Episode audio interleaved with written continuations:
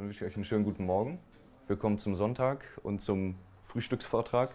Ich habe mir überlegt, je nachdem, wie lange ihr jetzt bei der Party wart gestern, äh, normalerweise ist die Erfahrung, dass viele Leute sehr müde sind. Ich mache mal was Lockeres, Code generieren statt selber schreiben, äh, aber mit vielen Live-Beispielen und nicht so viel, ich sag mal nicht so viel, einfach nur trockenes Gelaber. Ähm, ja, ich bin Christian. Ich habe jetzt seit diesem Jahr eine Festanstellung und bin in dieser äh, verrückte Arbeitswelt der äh, Bibliothekenschreiberei, sage ich mal, in der ich da jetzt stecke, noch gar nicht so gewohnt gewesen. Ich arbeite bei Objectbox, ist ein Münchner Unternehmen und wir machen da, oder ich arbeite an dem Swift und Objective-C Wrapper für eine objektorientierte Datenbank, die in C++ geschrieben wird.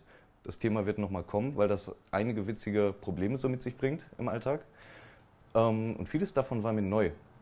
Und die haben halt mit Android damals angefangen. Und als sie mit Android angefangen haben, dann eben naja, so ein Java-Wrapper geschrieben für die Bibliothek. Und da ist das ganz selbstverständlich, dass man Gradle benutzt und irgendwelche anderen Bildtools. Und mir, war das, mir kam das alles so ein bisschen komisch vor. Und ich kannte das so nicht. Ich habe immer Code selber geschrieben mit meinen eigenen zehn Fingern.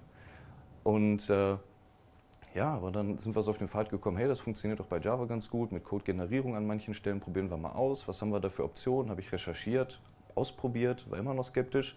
Und heute stelle ich euch mal vor, äh, was ich so im letzten, letzten halben Jahr über Code-Generierung mit Swift insbesondere äh, und eben na, für unsere äh, ja, Mac- und iOS-Entwicklung so gelernt habe.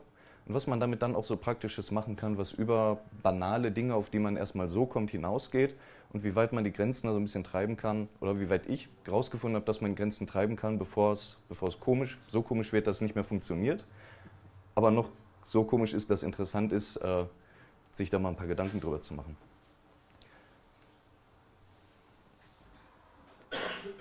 Ja, den Ablauf habe ich dann entsprechend in so ein paar Phasen gliedert. Wie gesagt, wir machen heute viel live. Der, ich fange mal hinten an mit der Vorstellung. Am Ende äh, zeige ich euch, wie die Beispiel-App ist, eine Swift-App, die auf die Datenbank zugreift und halt, und halt einmal komplett bis zum C++-Core die Sachen mit dem generierten Code benutzt, wie das so aussieht, was das in der Praxis dann heißt, wenn man das benutzt in so einer Work-in-Progress-App.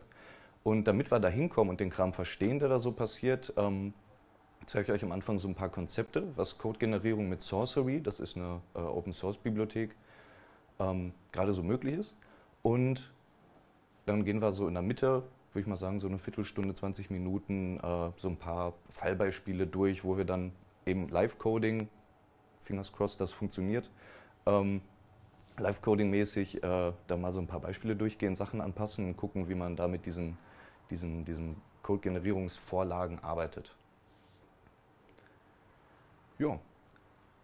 Wenn ihr jetzt noch Fragen habt, bevor der Vortrag losgeht, der erste Teil mit den Grundlagen, seid ihr herzlich willkommen. Ihr könnt euch jederzeit melden. Ich bin da nicht so, nicht so streng, vor allem weil es viel Demo-Abwechslung gibt. Ist jetzt ein bisschen interaktiver, äh, auch damit ihr wach werdet und gut in den Tag reinkommt. Getränke sind erlaubt, Gespräch. Habe ich in der Schule nie verstanden, dass man nicht trinken durfte. Ich meine, wenn man Durst hatte, naja. Also, ne? also warum überhaupt Code-Generierung? Ich habe ja schon ein bisschen gesagt, Objective, äh, der Objective-C-Wrapper über den C++-Wrapper, damit man mit Swift auf C++-Ebene dann irgendwie interagieren kann, äh, da musste ich einiges mit schreiben. Und warum haben wir uns dafür entschieden? Weil wir die Wahl hatten zwischen einem Modell äh, wie Core Data das fährt, mit NS-Managed Objects und so. Core Data ist mächtig, man kann da viel mitmachen, das nimmt einem viel Arbeit ab. Und Objective-C bietet durch seine eigene Natur mit dem Dynamic Dispatching und den, ne, dass man einfach Nachrichten schicken kann und mit Glück kommen die an und werden verstanden und nichts explodiert. Ähm, das ist halt super praktisch, um, um lose Kopplung zwischen großen Komponenten und zwischen Subsystemen zu schaffen. Man muss einfach nur die Nachricht kennen und hoffen, dass ein Empfänger darauf reagiert, ohne dass irgendwas kaputt geht. Und schon, schon läuft das irgendwie. Und Core Data und das Key Value Coding, was dem zugrunde liegt, hat halt ne, richtig viele Vorteile. Man muss wenig Code schreiben, wenig Boilerplate, den Rest macht das Framework. Auf der anderen Seite ist aber uns zu invasiv gewesen. Wir wollten das alles eher schlank halten und nach Möglichkeit den Leuten eben naja, erlauben, einfach irgendwie Swift-Code oder Objective-C-Code zu schreiben, ohne sich Gedanken zu machen, na, von was muss ich denn jetzt erben? Ich hätte gern äh, Multiple Inheritance oder sowas, weil ich eigentlich ein anderes Basisobjekt habe, aber jetzt euer blödes, blödes Basisobjekt irgendwie benutzen muss. Das wollten wir irgendwie umgehen und gleichzeitig die Performance äh, hochhalten, indem wir wenig, wenig ähm, Prozesse benutzen, die zur Runtime sehr aufwendig sind. Ich meine, Key-Value-Coding und so, wenn man so Benchmarks macht, ist jetzt nicht so schlimm. Die Rechner sind ja auch nicht mehr so langsam heutzutage, was die Ausführung von so einem Code betrifft. Aber wenn man das alles zur Compile-Time macht, die ganzen Verknüpfungen schalten und äh, sich um die, ganzen, um die ganzen Verbindungen kümmert und dann einfach nur mit Static Dispatching, wie Swift das normalerweise immer macht, ähm, ja, ich sag mal, Nachrichten zwischen Objekten hin und her schicken kann, dann ist das halt immer noch schneller. Und wenn man mit einer objektorientierten Datenbank arbeitet und bei uns äh, in der Firma geht es, oder im Team geht es dann auch darauf äh, hin, dass wir mit dem Internet of Things so in Richtung so ein bisschen pushen, also auch auf Kleingeräten, aber zur Not mit großen Datenmengen dann trotzdem arbeiten wollen. Das heißt, ja, wenn es dann auf mobilen Endgeräten irgendwie langsamer ist und sich komisch anfühlt, gerade wenn man dann mit, mit äh, verteilten Systemen irgendwie arbeiten will am Ende, wollten wir halt nicht. Deswegen haben wir gesagt, okay, so gut wir können, versuchen wir eben die Last zur Compile-Time irgendwie zu haben. Swift ist ja eh langsam beim Kompilieren, das merkt dann schon keiner. Da kann man auch das noch ein bisschen mit draufschieben. Hauptsache es ist dann zum, ne, zur Laufzeit schnell. Ja, und warum Code-Generierung dann im Allgemeinen? Code-Generierung, ich wollte, also das Konzept war mir nicht neu. Ich hänge auch in so ein paar Slack-Channels rum, wo äh, die Entwickler von diesen Code-Generierungstools auch sind. Und ja, das war halt, war halt richtig trendy ich glaube schon, schon Mitte, Ende 2017 haben viele Leute gesagt, Mensch, Code-Generierung, hätte ich das mal damals gehabt, dann hätte ich nicht all diese Equatable-Sachen schreiben müssen und solche Dinge in Swift. Und ja, das war halt, also dass man sich nicht immer für Boilerplate-Code wiederholen muss, ist halt ein ganz, ganz nützliches Ding. Aber mir war der Einstieg in diese Code-Generierungstools immer zu Wuwu. Swift umstellen, ne, von Version 2 auf 3, von Version 3 auf 4 und so, schon genug Arbeit gewesen. Wenn dann auch noch Code-Generierungstools da dranhängen, die Swift 2 Code generieren, wenn ich aber eigentlich Swift 4 kompilieren will, oh Gott. Ne? Wollte ich lieber die Finger von lassen, aber im, ich muss sagen, ich war positiv überrascht und dann will ich euch mal zeigen, äh, in, welchen, in welchen Fällen ich finde, dass das tatsächlich dann nützlich ist, wo man dann mit so ein bisschen sich in die Tools arbeiten, echt am Ende vielleicht sogar Zeit sparen kann. Ein Beispiel, also ne, der Hintergrund bei uns geht ja irgendwie um Datenbanken und das ist so ein bisschen das Thema, nachdem ich versucht habe, die Beispiele auch auszuwählen wenn man einen eigenen Code schreibt, und das wäre jetzt aus der Sicht von, von einem App-Entwickler, und man muss irgendwie eine Liste von allen Entities anlegen, um dann eben quasi der Datenbank mal zu sagen, leg mir dafür mal Tabellen an oder irgendwie sowas. Also stellt euch mal sowas vor. Ja, wie macht man das? Ja, man geht eben alle Entities in der App vielleicht durch, legt da ein Array der Typen an und gibt das dann irgendwie weiter. Das wäre dann das hier. Und wenn ihr jetzt sagen würdet, ja, ich habe so ein Code-Generierungstool schon am Start, kann ich das nicht auch dafür benutzen? Ich meine, wie würdet ihr das angehen? Was, was könnte man da so machen? Na, man guckt halt, wie das so für Programmierer typisch ist. Welcher, welcher Textbaustein wiederholt sich ganz oft? E haben wir, aber nicht so an der passenden Stelle. Aber E, NT, ne? Entity, das wiederholt sich, das könnte man doch vielleicht abstrahieren. Da muss man nur gucken, dass hier irgendwie eine Liste von diesen drei Werten vorliegt und das Ganze drumherum, das ändert sich auch nicht. Also ich brauche eigentlich nur irgendeinen Platzhalter, entity.self, und das dann eben für alle, alle Werte, die ich habe, Person, Monkey, Banana und dann den Rest des Dschungels. Und das sieht dann in einem äh, Sorcery oder einem Sorcery-kompatiblen Template zum Beispiel auch tatsächlich so aus. Man kann eine Schleife schreiben, die über alle Typen iteriert und dann eben sagen, okay, nicht alle Typen, die in der ganzen App jemals definiert wurden, sollen hier rein, sondern nur die, die auf Entity enden. Und dann nehme ich halt den Namen dieses Typen, packe dann .self hinter und ein Komma, aber nur in den Fällen, in denen es nicht ne, der letzte Durchgang der Schleife ist. Das ist die seltsame Syntax dafür, um zu gucken, ob es das letzte Element ist. If not for loop.last. Und dann kommen halt nur Kommas, ne, kommen überall Kommas, außer ganz am Ende. Schleifenende, Klammer zu, und dann hat man am Ende genau denselben Code, wenn man das Tool einmal vor dem Kompilieren des Swift-Codes laufen lässt. Da kommen wir auch nochmal drauf. Das heißt, man muss irgendwie Sorcery laufen lassen, bevor man seinen Code kompiliert, damit eben eine, Code-Datei vorliegt, die so aussieht und nicht so. Das gucken wir uns gleich mal an, wie das dann in der Praxis auch aussieht. Aber das wäre dann so ein Template. Die Syntax ist halt ne, ist eine Vorschleife, eine For-In-Schleife, kennt man irgendwie. So ein paar Sachen sind komisch mit der Pipe, wo dann so ein Funktionsaufruf kommt. Aber Has-Suffix ist halt nah an dem, wie so ein Swift-String auch eine Funktion anbietet. Ich fand, ich mache da immer noch Fehler, also ich vertippe mich dann an den Stellen, rufe das falsch auf, kommen wir auch nochmal drauf zurück, auf seltsame Beispiele, wo man aufpassen muss. Ähm, aber geht irgendwie. Ja, und dann hat man halt den Code generiert. Das wäre dann zum Beispiel für Code, den man selber schreibt. Das mache ich mal pronto vor. Nicht mit meinem Rollenspiel, sondern der Präsentation.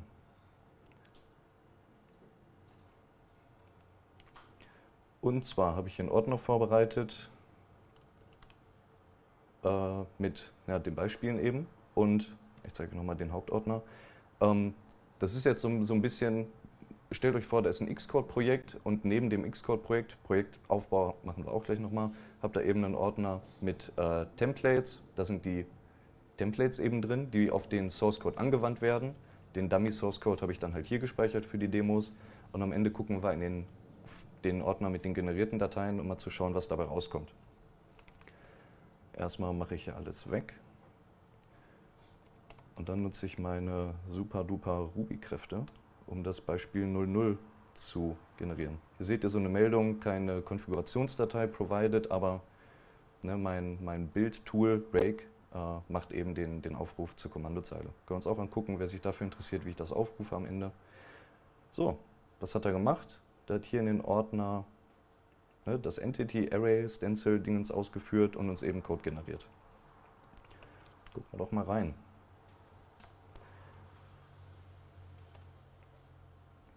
Tja, und so sieht es eben aus. Sieht ziemlich genau aus wie das, was ich auf der Folie gezeigt habe. Ist jetzt aber natürlich spannend zu wissen, wie sah denn der, äh, der eigentliche Code aus. Da schauen wir uns mal in TextMate, dem besten Editor der Welt, äh, an, wie ich das so aufgebaut habe. Hier ist der Source Code. Die Demo ist jetzt für ne, Demo 00. Das ist alles, was in dem Swift-Code drinsteht, der Demo-App, die wir uns jetzt vorstellen. Da sind halt irgendwie Entities drin und dann haben wir hier ein Template. Das sieht so aus, wie ich es auf der Folie gezeigt habe, nur mit weniger Zeilenumbrüchen, weil die, da habe ich ein bisschen gemogelt, damit man den Code besser lesen kann und die Zeilen nicht so lang werden. Äh, in manchen Fällen sind so Umbrüche mittendrin nicht so eine gute Idee, weil das dann was anderes bedeutet und der interne Parser da rausspringt. Äh, also so ein bisschen zusammenziehen und das so schreiben bietet sich dann eher an. Ich kann euch aber nicht sagen, in welchen Fällen. Also Trial and Error und wenn es komisch aussieht, vielleicht eine, einen Zeilenumbruch löschen und dann kann es funktionieren. Ne? Wir sind halt hier im Wilden Westen, nicht vergessen. Wilden Westen der Code-Generierung. Bitte? Du hast Trailing Commas? Äh, wenn man Swiftlint laufen lässt, was ich jetzt bei den Demo-Dingern nicht habe, aber später bei dem. Äh, also kennt ihr, wer kennt Swiftlint? Okay, so ein bisschen weniger als die Hälfte. Swiftlint ist halt ein Linter. Wer weiß, was, kein, wer weiß nicht, was ein Linter so macht?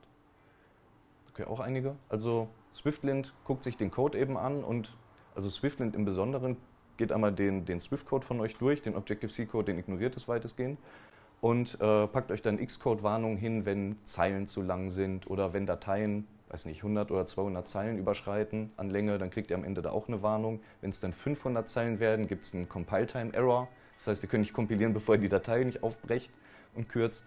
Kann man auch ausstellen, also sagen, ignoriert diese und diese Regel für diese Datei oder man kann auch eine Konfigurationsdatei anlegen, in der das eben äh, entsprechend anders, anders geregelt ist. Ähm, aber Swiftlint würde dann eben sagen, hey, Trailing Comma Violation, mach das hier mal weg. Deswegen gehen wir das hier direkt. Ich bin relativ sicher, du kannst, du kannst die Swiftlint-Regel so konfigurieren, dass du gerne Trailing Commas hättest. Ja. Also die ist definitiv eine Regel. Also es gibt die Komma-Regel und die kannst du konfigurieren, was du gerne hättest. Ach, für Swiftlint, dass man eben sagt, gib mir da keine Warnung. Ja, das könnte ich auch. Gib mir eine Warnung, wenn das Trailing Komma fehlt. Ah, ihr seid, ihr seid solche, die sagen würden, ja, ohne Trailing Komma ist mein Leben nicht vollständig, das muss dahin. Ja, macht Sinn, macht Sinn, wenn du die sortieren willst, alphabetisch. Wenn du Diffs halt lesen willst. Mit Shortcuts, die TextMate natürlich auch anbietet und so. Ja gut, ja, ihr verrückten Teamarbeiter, die mit Diffs arbeiten, ist ein Punkt. Also ich kann verstehen, warum man sich dafür entscheidet. Ich meine, Chris Lettner, der Swift-Typ, der sagt halt, das ist eine, eine, Verletzung der Menschenrechte, wenn man da das Komma hinmacht. Ich denke mir, kann man halten wie ein Dachdecker. Hauptsache, alle Dachdecker halten dasselbe im Team. Ne? Ähm, deswegen haben wir hier die Trailing-Komma-Regel halt weggelassen, um euch natürlich didaktisch auch einfach nur um euch zu zeigen, dass Swiftlint das anbietet. Äh, Swiftlint, äh, Sorcery und die Template-Sprache. Ihr seht ja auch direkt, ne? auch noch eine Warnung, dass der Code ist generiert, nicht anpacken. Nicht, weil es dann nicht geht, sondern weil was ihr hier macht, dann weg ist beim nächsten Mal. Äh, könnte man hier auch direkt hinschreiben, do not edit will be deleted oder so. Das heißt, wenn man sagt, ja, was wäre denn, Template anpassen ist mir zu blöd, was wäre denn, wenn ich das Ding löschen würde? Und dann kompiliert man und dann ist halt alles wieder da wie vorher und hat man am Ende eigentlich nichts geändert. Das heißt, wenn man auch kleine Sachen anpassen will, Sorcery eher ausstellen und mit dem generierten Code arbeiten, statt Ne? Also das wäre eine Möglichkeit. Oder man muss halt im Template anpassen und sagen, ja gut, alle Entities außer die, die mit Person anfangen oder so. Also man muss dann immer algorithmisch direkt denken, damit am Ende der richtige Code rauskommt. Ja, jetzt habe ich hier natürlich ein bisschen mir das Leben einfach gemacht. Was ist denn, wenn ich hier einfach noch einen, noch einen Typen hinzufüge und dann nochmal mein Skript ausführe? Was passiert, wenn du es nur Entity nennst? Uh. Okay, machen wir auch mal direkt. Nur mit richtiger Rechtschreibung. NT, NTT. Ja, was ist ein Suffix, wenn davor nichts kommt, ne? Was ist. Höre ich da Germanisten oder? Hobby-Germanist. Local Changes. Ah, TextMate hat natürlich gedifft, weil ich drin editiert habe. Es tut mir leid, es tut mir leid. Ich lösche nochmal. Ja, speicher's, bitte. Ich lösche das nochmal, generiere es nochmal neu. Ah, ich merke gerade so aus dem Augenwinkel, wenn ich das Terminal aufmache, ne, weil es schwarz ist, also dass hier auf einmal der Raum so dunkel wird. Nervt euch das? Also wenn das so switcht, dann mache ich mal, sonst mache ich ein helles Theme an. Okay, Pech. Also, ne, das war der Code. Generiert habe ich jetzt gerade nochmal. Gucken wir uns mal an. Wir haben einfach ein Entity, Entity. Also wenn nichts davor kommt, ist trotzdem Suffix. Ich kann mal improvisieren. Where Entity Name has Suffix. Ah, ich glaube, das wird ausgeschrieben. And Entity Name gleich Entity. Nochmal ausführen, kein Fehler. Ach, alles gut. Ne, und wie ihr seht, der Jungle ist nicht im Dingens drin, weil der endet halt nicht auf Entity. Das heißt, ich habe nicht einfach nur Müll geschrieben und eigentlich werden alle Typen doch genommen, sondern die Regeln klappen. Das ist nicht einfach nur ein Kommentar oder so, sondern hier passiert wirklich was. So, so viel zur Demo 1. Also man kann schon mal so einfache Sachen machen. Ne? Über alle Typen iterieren, irgendwas ausgeben, was auf dem Namen zum Beispiel basiert und bums. Man kann aber auch sagen, na, die Swift Standard Library, die kommt halt mit so vielen Typen, die können mir aber nicht genug und ich würde die gerne ergänzen. War so ein Ansatz, den äh, wir gefahren sind, oder vielleicht muss ich mehr Verantwortung übernehmen, den ich vorgeschlagen habe, ähm, zu sagen, naja, wenn wir, wenn unsere Datenbank eben auch aus Performance und Platzgründen, ne, denkt an die Kühlschränke, die ans Internet kommen und so, ähm, wenn, man da, wenn man da Zahlen als, als 8-Bit-Integer speichern kann, dann wollen wir das auch nach Möglichkeit, um halt keinen Platz zu vergeuden. Gerade für diese, äh, für Embedded Devices und so ein Zeug. Aber ja gut, ne, dann müssen wir halt alle Typen, die wir unterstützen wollen, als besonderen Typen durchgehen. Auch wenn Swift-Entwickler immer nur int benutzen, bieten wir auch int 8 an und so weiter. Und dann geben wir eben an, was das für ein Datenbanktyp sein soll, damit die Datenbank weiß, wie viel Bit die dafür nehmen soll. Und da dachte ich mir, Mensch, Protocol-Oriented Programming, da mache ich doch ein Protokoll für. Und was hier dann am Ende, was die Idee ist, man ergänzt alle Swift-Typen, die man unterstützen will und lässt die weg, die man nicht unterstützen will. Um diesen Typen definiert dann einmal, welchen Namen das haben soll und dann kümmert sich die Datenbank drum und nimmt schon mal das als äh, Property von euren Entities an. Also ihr könntet, wenn ihr das für einen String, äh, ja oder sagen wir einfach, bleiben wir mal bei Zahlen, fürs Alter macht und Alter vom Typ Integer ist und Integer äh, Database-Type Conformance hat, äh, dann kann man das eben benutzen und die Datenbank speichert das. Und wenn man dann einen String nimmt, aber man für String dieses Protokoll ne, nicht implementiert hat oder die Conformance nicht implementiert hat, dann wird das eben ne, nicht mit abgespeichert, sondern ignoriert. Wäre jetzt zum Beispiel so ein Fall. Das heißt, man muss das für alle Typen durchgehen. Ja, es sind aber so ein paar. Ne? Ich meine, es sind 8-Bit, 16-Bit, 32-Bit, 64-Bit, also ausgewiesene Ints. Dann gibt es noch einfach den Int-Typ, der auf 64-Bit-Geräten halt 64-Bit groß ist, auf 32-Bit-Geräten 32-Bit groß. Dann gibt es das Ganze noch unsigned, dann gibt es noch Strings, dann gibt es noch Data und so weiter. Und das Ganze per Hand zu schreiben, was ich halt gemacht habe, weil äh, damals die, die, die Sorcery und die Template-Sprache das noch nicht unterstützt hat, was gleich kommt das per Hand zu schreiben hat halt genervt. Und da dachte ich mir, wenn wir schon so ein Tool benutzen, können wir es nicht auch dafür nehmen? Und lo and behold könnte man, aber man müsste dafür halt eine Liste einmal als String für dieses Template anlegen. Das heißt, das müsste einmal irgendwo stehen. Welche Typen will ich unterstützen? Und das ist jetzt halt so ein konkatenierter String von den Typnamen, abgetrennt durch ein Semikolon, dass man die halt aufsplitten kann später wieder. kommen wir gleich nochmal drauf zu sprechen, liegt halt daran, dass die Template-Sprache nicht so mächtig ist. Aber das ist eine Möglichkeit, das zu umgehen. Ich mache mir einen großen String draus und gucke eben, ob der Typname in diesem String enthalten ist. Und dann hat man eine if-Bedingung, mit der man irgendwie arbeiten kann.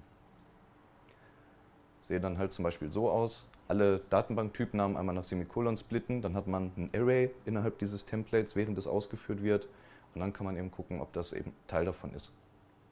Oder ja, andersrum, wenn es hier einfach generiert wird für alle äh, aus diesem Typen-Array, generiert man dann eben den entsprechenden Code. Und ist halt auch, also ich sag mal, trivial. Ne? Typische Informatiker- und Mathematiker-Arroganz. Ist ja alles trivial eigentlich. Ähm, ne, der Typname wird dann eben, da wird die Protokollkonformance für deklariert und das, was dann am Ende der Typname für die Datenbank ist, entspricht halt dem Typnamen selber nochmal. Also ist keine fancy Logik hinter oder so, sondern ist einfach nur ein String zur Introspektion und dass man eben auch mal mogeln kann und sagen kann, hey, der int ist jetzt ein int 64 oder ein int 32 oder so. Und da könnte man dann eine Sonderregel für einbauen, zum Beispiel. Ja, geht halt nicht, wenn man das jetzt versucht zu kompilieren, deswegen keine Demo. Warum geht das nicht? Weil äh, Sorcery mit einer Template-Sprachenversion 0.10.1 arbeitet und erst 0.11.1 diesen Split, äh, die Split-Funktion anbietet, uns da irgendwie noch Konflikte gibt. Deswegen ist das alles noch nicht äh, noch nicht, noch nicht final, noch nicht released. Und ich habe mir, als ich mir den Laptop neu eingerichtet habe, meine Build-Tools so zerschossen, dass ich das nicht von Source nochmal kompilieren konnte. Deswegen könnt ihr euch nur vorstellen, wie das aussieht. Und wir spielen da mal nicht mit dem Split-Operator rum. Aber ist das eine eigene Template-Sprache oder benutzen die eine Library? Ähm, ist eine Library. Ich weiß nicht genau, warum es die gab, ohne diese Code-Generierungstools. Die war irgendwie vorher schon da.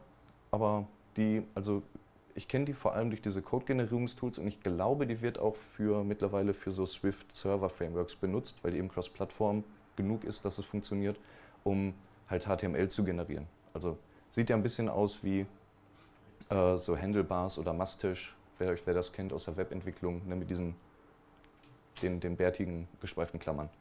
Und so. Das ist eine eigene Template-Sprache, die, wie gesagt, halt nicht so, so mächtig ist, wie man es manchmal gern hätte, aber von Sorcery halt vor allem dann mit vorangetrieben wird. Würde ich mal behaupten. Ist halt das, was dann dabei rauskommt. Für String kriegt man dann eben Return String, für Date kriegt man Date und für all die anderen Typen eben auch das, was man haben will. Stellt euch das vor, dass das live funktioniert. Was früher noch irgendwie spannender war, Equatable Conformance. Also sowas zu schreiben für einen Typen mit so ein paar Properties war halt jetzt nicht so der, der Aufriss. Aber wenn ihr euch überlegt, naja, ich benutze gerne ReSwift und habe da meinen ganzen App-State drin und das sind halt 200 Properties dann am Ende. Das für die alle manuell zu schreiben, ist jetzt auch nicht so schlimm. Es wächst ja nach und nach. Man fängt ja nicht am ersten Tag an, die 200 Typen Top-Down zu deklarieren, vielleicht. Ähm, und wenn das halt wächst, das Blöde ist halt nur, was ist, wenn man was ändert. Wenn man Property löscht, dann gibt es halt einen Compile-Fehler. Wenn man eins hinzufügt, kann aber sein, dass man es übersieht. Ich hoffe, für die Fälle hat man dann eben Tests, die eben merken, ey, wenn ich hier ein Property ändere, dann ist halt angeblich beide Instanzen immer noch gleich. Aber das könnte man dann ja auch direkt auslagern an eine Maschine, die keine Fehler macht. Niemals.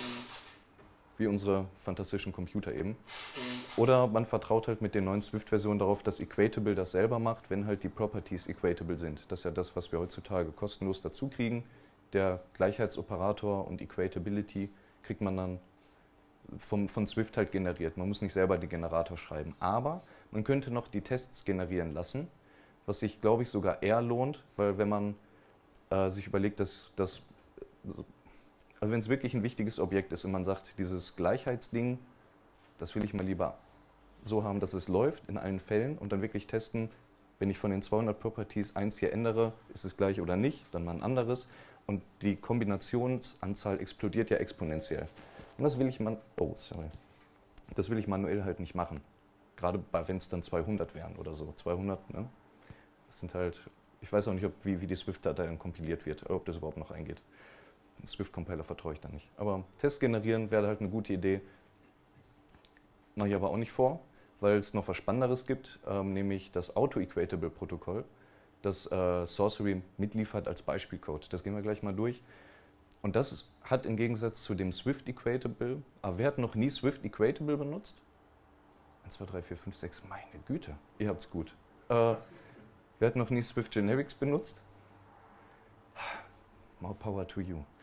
Äh, weil nämlich das Problem ist, äh, Equatable ist halt ein Protokoll, das äh, sich selber als Bedingung hat im Gleichheitsoperator, nämlich die linke Seite und die rechte Seite muss vom selben Typ sein, sonst macht der Gleichheitsoperator doch nicht so viel Sinn. Und Swift äh, will das eben zur, zur Kompilierzeit eben auch ähm, erzwingen. Aber dann kann man Sachen, wenn man, wenn man sagt, ja, ich habe jetzt halt so eine Liste von, von äh, was waren das eben, Customer zum Beispiel und die sind jetzt equatable, dann kann ich die halt äh, nicht mehr in, oder ich kann, ich kann dann schlechter Kombinationen mit Typen für oder Arrays machen, in denen verschiedene Typen kombiniert sind, wenn es auch irgendwie darum gehen soll, dass die vergleichbar sind, also mit equatable vergleichbar. Oder ist ein Problem äh, für einen anderen Talk, also ist auch ein altes Ding, wo man ein bisschen umdenken lernen muss, sich überlegen muss, okay, so wie ich mir das gedacht habe, funktionieren Generics nicht.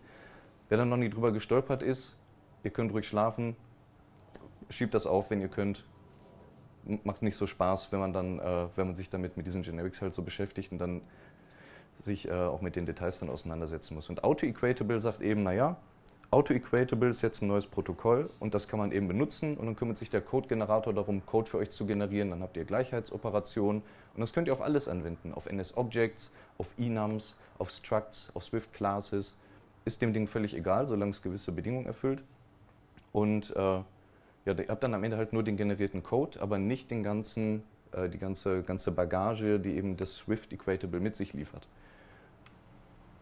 Demo Nummer 2 zeige ich euch dann mal direkt.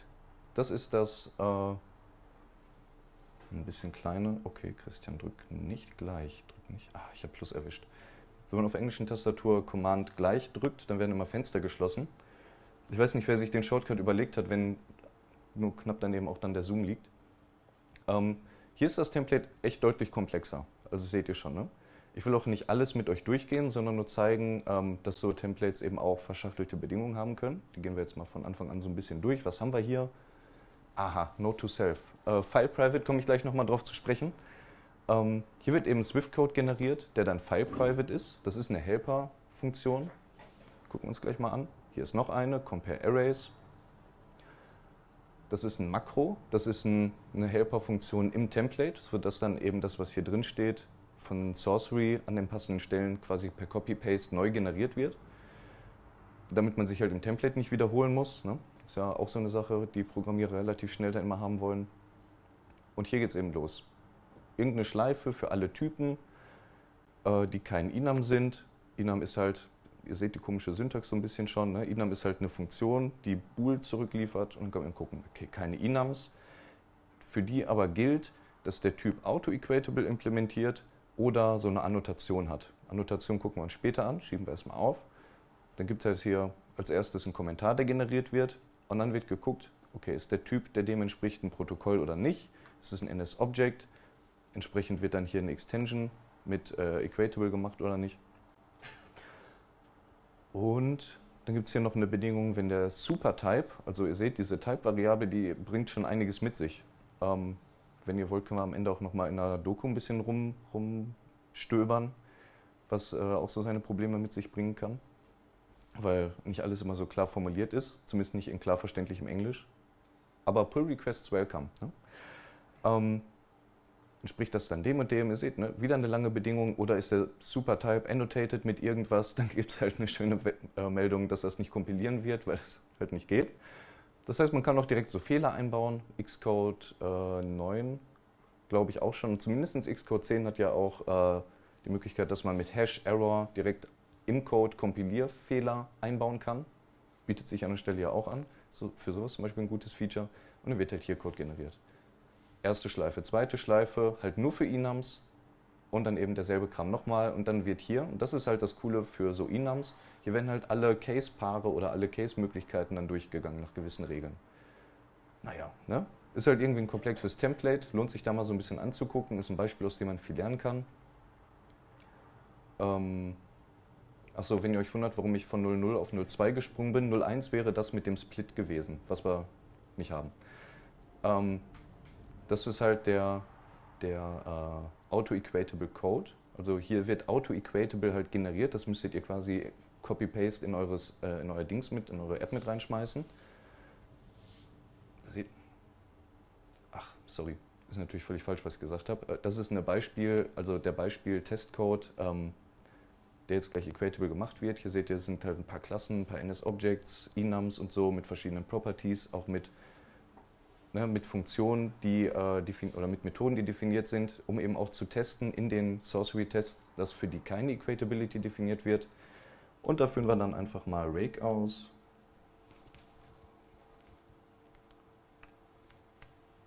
Ach ja, ein Zweier falsch. Aufgepasst. Sonst gibt es Compiler-Fehler. Wo ist der Cursor? Wo ist der Cursor? Da. So, was haben wir hier? Den generierten File-Private-Code, also den Helper. Und dann eben für alle Typen, die man sich so angucken kann. Hier wäre halt das, was nicht kompiliert, wird halt auch in den Tests mal angeguckt. Also wird jetzt auch nicht in der App kompilieren, deswegen nicht den Beispielcode einfach nur kopieren. Hier seht ihr, alle äh, Properties werden durchgegangen. Wenn das Property ein Array war, wird halt der Helper aufgerufen. Bei Optionals dasselbe und so. Da muss man sich dann auf einmal selber nicht mehr drum kümmern. Wenn ich mir überlege, okay, diese 100, 108 Zeilen oder für komplexere Enums wäre der Teil hier vielleicht noch deutlich länger. Das kann sich dann halt schon, schon lohnen, das einmal so zu nutzen. Ja, gerade für, für so Datentypen. Ja, und warum File Private? Das ist halt so ein bisschen Gemogel, was wir auch in unserem Projekt benutzen, ähm, weil die Template-Sprache selber halt nicht Swift kompiliert und so. Ähm, packt man dann einfach in den generierten Code hier diese Helper rein und die sind ja im Rest der App, weil die File Private deklariert sind, nicht sichtbar. Das heißt, ihr könntet auch irgendwo in eurer App sonst nochmal so ein Compare Optionals haben, was ähnlich aussieht, aber nicht identisch. Äh, und wäre dann halt kein Problem, weil das ja für den Rest der App unsichtbar ist. Und man hat hier im Template die Möglichkeit, dann eben weniger ne, oder eben darauf einfach zuzugreifen und das dahin zu delegieren. Das ist so ein Ding, das wird in der Doku und in den ganzen ähm, Tutorials nicht erwähnt. Also, dass man das nutzen kann, da muss man entweder selber drauf kommen oder das so entdecken. Zu sagen, ey, ich kann ja einfach Swift-Code reinschreiben, der meinen Zwecken als Template-Schreiber entgegenkommt und nicht einfach nur Code, der später für die Production-App wichtig ist. Das wäre ein Komplexbeispiel. Habe ich von der Website habe ich von der Website geklaut. Äh, könnt ihr da auch nachgucken. Und um die, ne, die Einstiegsbeispiele mal abzuschließen, was für Tools habe ich jetzt benutzt und was gibt es für welche, die gerade interessant sind? Im Grunde vier, von denen ich glaube, dass die gerade benutzt werden. Einmal SwiftGen, erzähle ich gleich was zu, und Sorcery, die generieren beide Code. Source Kitten, das liegt allen zugrunde und baut eben auf Source Kit auf, womit man den Swift-Code sich angucken kann. Und Stencil und Stencil Swift Kit sind zwei Bibliotheken, die die Template-Sprache anbieten. SwiftGen gegenüber Sorcery, was wir uns jetzt immer angeguckt haben, wäre SwiftGen eine Alternative, wenn ihr sagt, ich habe halt viele stringbasierte APIs und stringbasierte Sachen in meiner App, die will ich loswerden. Ähm, dann generiert das eben für euch zum Beispiel ähm, Structs und Enums, in denen alle, alle Bilder, die in eurer App vorkommen, halt einmal ja, in Form von, von statischen Variablen dann eben angeboten werden. Sodass ihr dann Kompilierfehler habt, wenn ihr die Dateien umbenennt, aber dann im Normalfall vergessen würdet, den String, in dem der Dateiname vorkommt, zu ändern. Das ist äh, ne, für Bilder, da gibt es ja auch jetzt bei Xcode die Möglichkeit, einfach den Bildnamen einzutippen und dann kriegt man diese kleinen, ähm, ich vergesse mal, wie die heißen, sowas wie Color Literals, Image Literal. Genau, ne, dass man dann eben so draufklicken kann und dann auch das Bild sieht in Xcode, so als eingebauten, also als Attachment quasi. Ähm, das macht das so ein bisschen, also für einige Fälle halt ein bisschen obsolet, aber mit JSON finde ich interessant, wenn man halt eine verschachtelte JSON-Datei hat und dann eben eine, eine Repräsentation der JSON-Datei als Code bekommt, dann kann das ganz nützlich sein für so Konfigurationsdateien. Nicht, wenn man die aus dem Internet liest, da hat man dann ja nichts von, aber wenn die halt mit der App mitgeliefert werden, mit Standardkonfiguration, ist das eine ganz witzige Sache. Finde ich, weil dann quasi der JSON-Code in die App reinkompiliert wird. Sorcery haben wir uns jetzt ja mal angeguckt. Da ist die Mission eben nicht äh, so String-Kram zu generieren und loszuwerden, sondern eben den repetitiven Code, den ihr sonst schreiben würdet, für euch zu übernehmen. Auto-Equatable wäre zum Beispiel und bei uns bei Objectbox eben dieser Datenbank-Adapter, ähm, den ich erwähnt habe und den ich nochmal zeigen werde. Das wären so Sachen. Ähm, andere Leute nehmen das dann eben auch, also vor allem für sowas wie, äh, um, also die, die, die ich meine, die nehmen halt die Last von so einem Bildtool auf sich, um nur equatable und hash, hashable und comparable Sachen zu generieren. Kann man machen und wenn es läuft, dann ne, ist ja gut, aber mir kam das halt immer ein bisschen, äh, ein bisschen viel Overhead für, den, dieses bisschen, für dieses bisschen Vorteil vor. Aber geht. Ne? Also wenn es läuft, dann läuft es, dann kann man sich auch darauf verlassen. Liegt halt als Tool, als Binärdatei vor. Mit der passiert erstmal nicht so viel und die kann man dann einfach benutzen, bis der Computer eben nicht mehr unterstützt, die Binärdatei auszuführen. Ähm, Source-Kitten liegt dem halt zugrunde. Damit kann man sich so, eine abstrakte, so ein Abstract Syntax Tree von seinem Swift-Code generieren lassen. Und ähm, das Problem ist halt, oder was heißt das Problem? Ne? Es ist halt limitiert auf den eigenen Code. Man schmeißt alle Swift-Dateien rein und kriegt dann eben ein AST zurück, mit dem man arbeiten kann, um sich halt die Typen anzugucken. Und dann letztendlich sowas wie Reflections in Swift nochmal reinzukriegen, halt zur Compile-Time, nicht zur Runtime. Also eben nicht so eine Liste, welche Methoden bietet dieser Typ. Kann man dann eben stellen, diese Anfrage an diesen AST, den Source-Kitten dir liefert. Ist halt limitiert auf Known Types. Und das ist halt ein Konzept, über das ich anfangs gestolpert bin, was ich aber ignoriert habe, weil das halt so ein Stück in der Doku war. Da dachte ich mir, ja, brauche ich nicht lesen. Wenn das so lang ist, dann ist nicht so wichtig. Ähm, Heißt aber im Grunde ja Known-Types, das funktioniert nur für alle Sachen, die ihr definiert, die ihr reinschmeißt. Und ihr schmeißt halt nicht die Swift Standard Library als Code mit rein. Wahrscheinlich schmeißt ihr die nicht mit rein, dass die mit generiert wird. Ähm, das heißt, ihr habt halt keine, keine Introspektion auf Integer, auf String, auf Data, Date, also auf all die Typen, die in Swift so mitgeliefert werden. Alles, was ihr von denen erfahrt, auch wenn ihr die als Properties, Variablen, Rückgabewerte von Methoden benutzt, ist nur der Name. Das ist alles, was ihr rausbekommt. Source Kitten guckt halt nicht, okay, welche ne, Erbstring von irgendwelchen verrückten Protokollen irgendwas oder haben vielleicht all die Integer irgendeine Gemeinsamkeit, erb, ne, implementieren die alle ein gemeinsames Protokoll. Könnt ihr nicht rausfinden, nicht auf der Ebene, da habt ihr dann nur die Namen. Deswegen äh, bleibe bleib ich nach wie vor auch dabei, halt so, ein, so, eine, so eine Liste der Typnamen für unsere Datenbank dazu haben, wo eben ne, all die Integer-Varianten drinstehen und dann mache ich das mit dem Split-Operator weil ich eben nicht herausfinden kann, ist das hier eine Nummer oder nicht. Ich habe die Information nicht. Muss man halt wissen, das heißt, das beschränkt so ein bisschen die Einsicht in den Code, aber für viele Fälle geht das eben halt gut klar. Beispiel Nummer 9. Gucken wir uns das mit den Noden-Types nämlich mal an. Da habe ich hier. So, ich habe mir irgendein Swift-Protokoll rausgesucht, was für Zahlen benutzt wird. Das wäre, ne, man könnte Fixed with Integer und bla bla bla Comparable nehmen. Ich habe einfach das Numeric-Protokoll genommen, irgendeins, weil das nicht so viele Methoden hatte. Und ihr seht, ich implementiere die auch alle nicht. Ich habe hier nur irgendeinen Typen, der Numeric ist. Und das mit Integer und Unsigned Integer und so jetzt gemein hätte, theoretisch. Und was ich jetzt als Anfrage gerne stellen möchte, ist für, diese, ne, für, diesen, für diesen Typen, den ich mir definiert habe, ähm, gib mir bitte alle Properties, die irgendwie numeric sind, ihrer Natur nach. Und wenn ich meinen Swift-Code ausführe, könnte ich beide Properties an eine Methode übergeben, mit Generics und so weiter, ne? die, und die, die, die Bedingungen, äh, dass sie numeric sein sollen, eben ausdrücken, aber nicht im Stencil-Template, nicht in Sorcery. Und das seht ihr jetzt. Hier ist das, hier ist das Template dafür. Alle Entities und so weiter. Ne, das ist jetzt in dem Falle nur eins, aber das kennt ihr ja schon. Und jetzt will ich für dieses Entity dann eben alle Properties durchgehen. Das sind All Variables ist dafür der, der Zugriffsmodus. Und Variables zeichnen sich gegenüber anderen Sachen eben aus, dass die eben gespeichert sind. Das sind halt Stored Properties und ich glaube nur Stored Properties und nicht Methoden und nicht äh, statische Sachen glaube ich. Nagelt mich nicht drauf fest. Ich hoffe, die Videoaufzeichnung kommt nie an die Öffentlichkeit, dass das mir jemand nachweisen kann, dass ich hier Mist gesagt habe. Ähm, was ich eben vorhabe, ist, ich möchte den Typnamen ausgeben, aber ne, manchmal erinnere ich mich nicht, war das Type.name oder war das .typename? Äh, mal gucken, ne, aber ich gebe mir die jetzt erstmal hier beide, beide als Kommentar so aus. quasi ne, äh, Caveman Debugging. Ich, ich generiere mir Code, um zu gucken, ob ich den Code richtig geschrieben habe.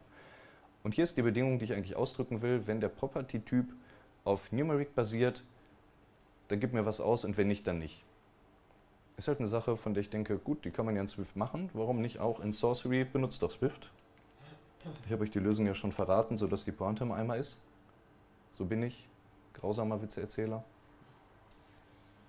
Und hier ist der Code, der dabei rauskommt. Die Entity, und hier kommt das erste Custom Numeric oh, Custom Numeric, okay, ich konnte mich hier nicht entscheiden, was Type.name oder Type.name ist fixed with, yes. Und dann kommt hier das andere mit int und oh, hier ist eine Lücke. Das heißt, Type.name hat schon nicht geklappt, ich, aber statt dass ich nil zurückkriege oder einen Compile-Time-Error von wegen Die Information habe ich nicht, kriege ich einfach nichts, einen leeren String. Da bin ich schon öfter drüber gestolpert, weil ich, ich zeige euch nochmal, um drauf rumzureiten, wie subtil der Unterschied ist. Weil ich das eben, das war ein Cursor zu viel, äh, weil ich das eben äh, vertauscht habe, aber ich eben in den Typ keine Einsicht habe, wie gesagt, aber Sorcery mir immer noch anbietet, naja, den Namen gebe ich dir, aber nur so, nicht so, habe ich halt Pech. Und in manchen Fällen, wenn man dann so äh, über die Sachen loopt und irgendwelche Bedingungen schreibt und dann die Properties alle nicht rauskommen, mit denen man gerechnet hat, ist das manchmal der Grund. Und ich kann eben auch nicht sehen, ist es numeric oder nicht. Wie gesagt, keine Einsicht. Ich habe nur den Typnamen, ist alles, was ich kriege. Ich habe auch schon andere Sachen ausprobiert, sind auch alle leer. Muss man wissen, ist halt blöd. Aber wenn man das ein paar Mal gemacht hat, auf die Nase damit fällt, dann lernt man trotzdem nicht, wie das so ist. So, Stencil und Stencil SwiftKit ist halt die Template-Sprache. Wie gesagt, schon so ein bisschen aus der, von der Syntax wie diese ganzen Web, äh, so Node.js, populäre Sachen, so ein bisschen angelehnt, glaube ich.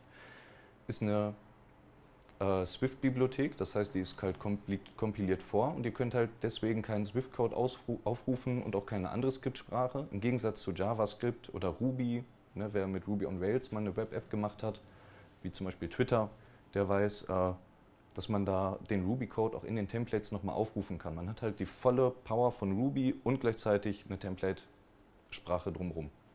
Und das ist hier halt nicht der Fall. Hier ist halt so eine, so eine Custom Domain Specific Language, dass man überhaupt mal sowas wie Schleifen hat oder auch if-Bedingungen ausdrücken kann.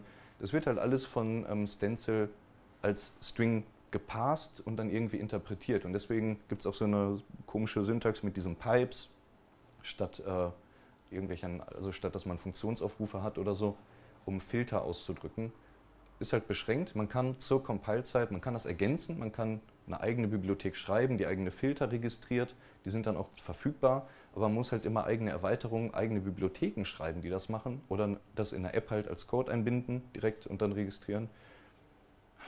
Das nimmt halt so ein bisschen die Power raus. Aber Sorcery bietet auch andere Template-Sprachen an. Man kann äh, eine JavaScript-basierte nehmen und auch eine Swift-basierte und hat in beiden dann die Möglichkeit, JavaScript bzw. Swift-Code im Template auszuführen und so dann ähm, eben gerade bei Vorschleifen eigene, eigene Filter und so zu schreiben.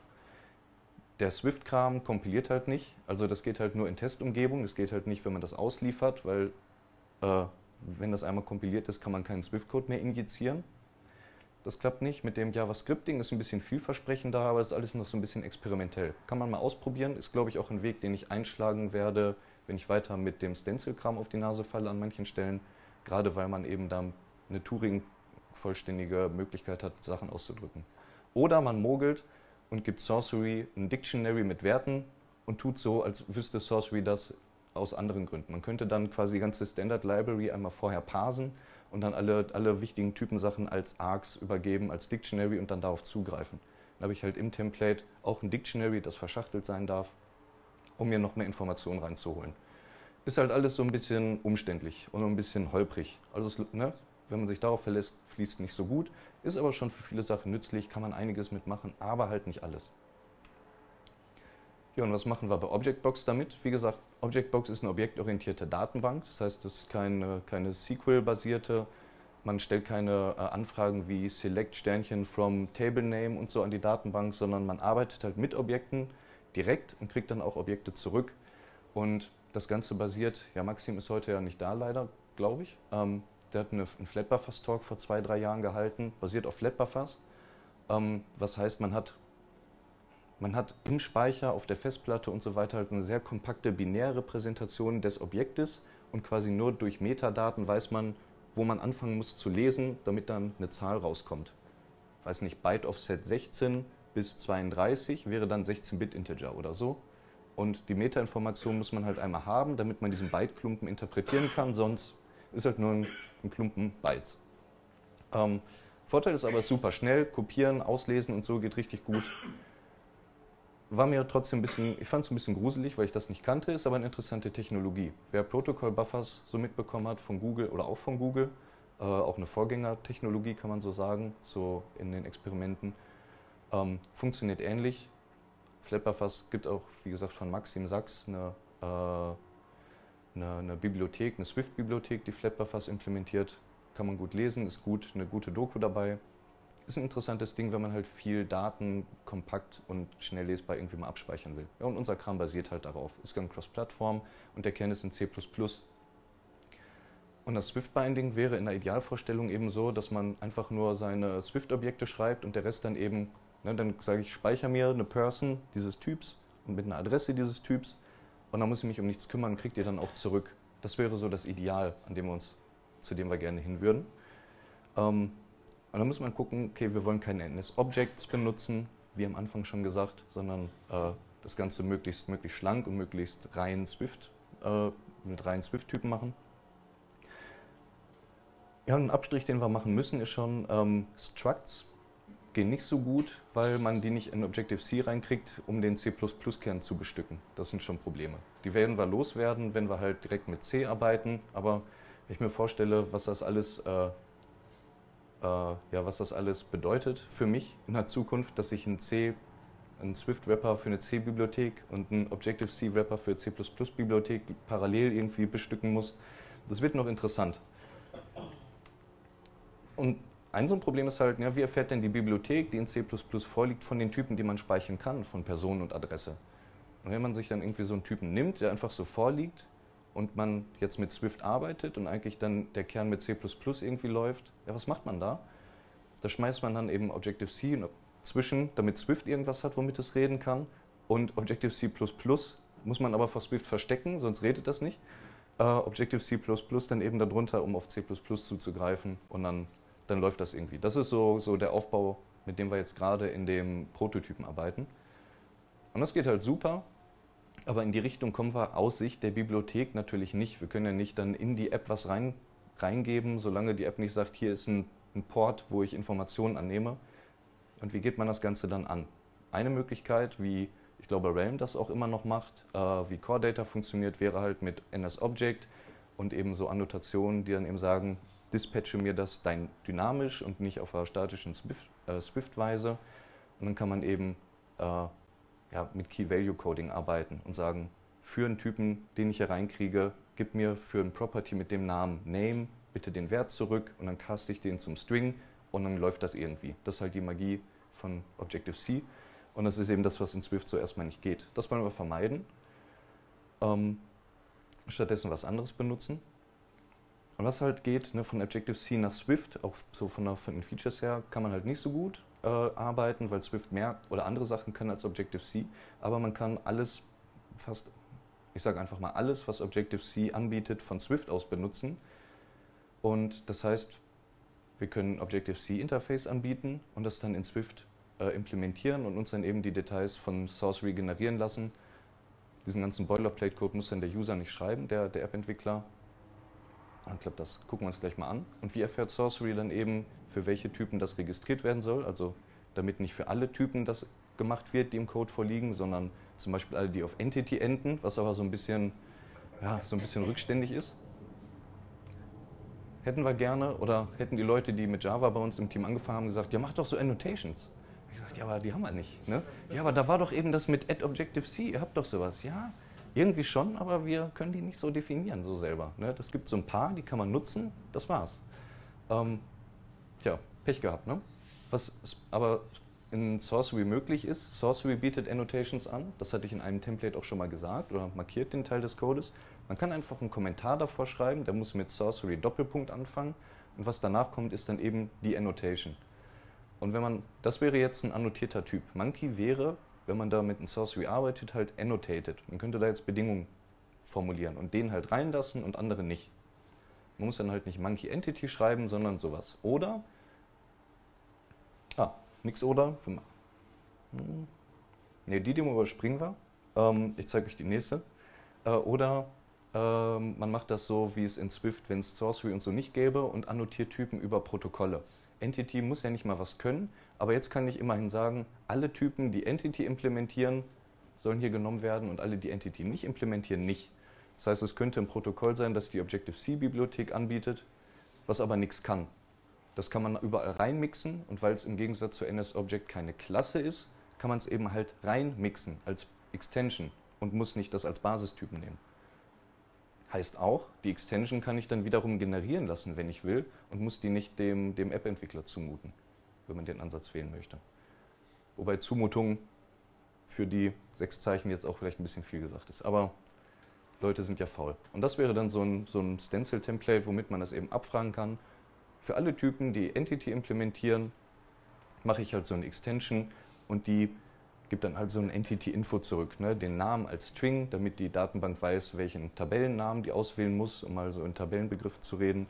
Und ein Cursor, das ist eine intern generierte oder von Source, durch Sourcery generierte Klasse, die wir uns gleich mal angucken können. Äh, das ist halt der Typ, von dem du dir, der ist Objective-C kompatibel, das heißt Objective-C kann sich anhand des Klassennamens Instanzen selber davon erstellen und dann hat man quasi sowas wie eine Factory direkt.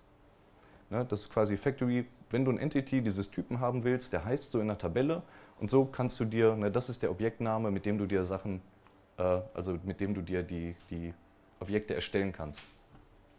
Bums, gibst du rüber, versteht Objective-C, klappt. Ach, ich war natürlich so schlau und habe das Ganze markieren wollen. Und das wäre dann das, wenn man es auf den Affen einmal anwendet. Ne? Du wird das an den Stellen ersetzt, das ist der generierte Code. Zack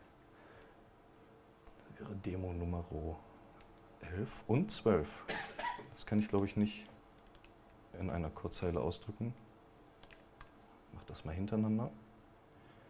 Ich hätte natürlich den Code auch vorher generieren können, aber ich wollte euch zeigen, wie cool ich mit dem Terminal bin. Hier wäre, hier ist die 11, falsche Reihenfolge, das ist das Template. Alle, die den Typen halt irgendwie implementieren, einmal ausgeben das wäre der Eingangscode. Hier, das muss halt einmal vorliegen, damit der Code kompiliert am Ende. Das heißt, zur Laufzeit muss halt der Typ bekannt sein, sonst gibt es halt hier einen Compile-Error. Ähm, würde natürlich von der Bibliothek angeboten und nicht von der App selber. Und dann geht man das durch. Person ist ein Entity, Monkey nicht, Banana schon. Das war das Template. Und was haben wir? Banana und Person, ihr seht, alphabetisch sortiert. Ja? Ist, glaube ich, nicht garantiert, ist aber zufälligerweise immer so äh, liegt in dem Falle vor und beim anderen mit der Sorcery Annotation reingemischt und dem Entity Type. Man kann das eben auch kombinieren. Äh, und einem etwas komplexeren Template für alle Typen, die annotiert sind oder eben basieren auf diesem Entity Type Protokoll haben wir die Nummer 12, der generierte Code Monkey und Person. Das heißt, so kann man dann eben auch äh, verschiedene, verschiedene Sachen parallel anbieten. So machen wir das dann am Ende auch. So. Weil wir meinen Mauscursor verloren haben,